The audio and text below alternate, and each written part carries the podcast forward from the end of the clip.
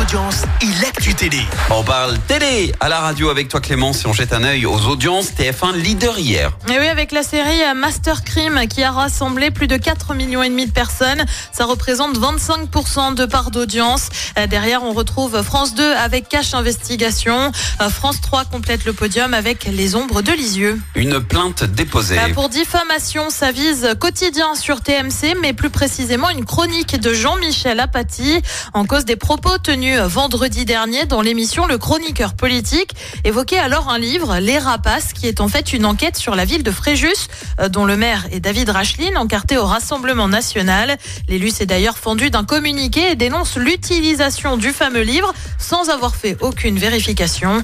Il annonce porter plainte dans la foulée, affaire à suivre. Et puis on en sait un peu plus sur l'émission euh, Prodige sur les talents d'enfants et d'adolescents, aussi bien dans la danse que dans la musique. C'est diffusé sur France 2.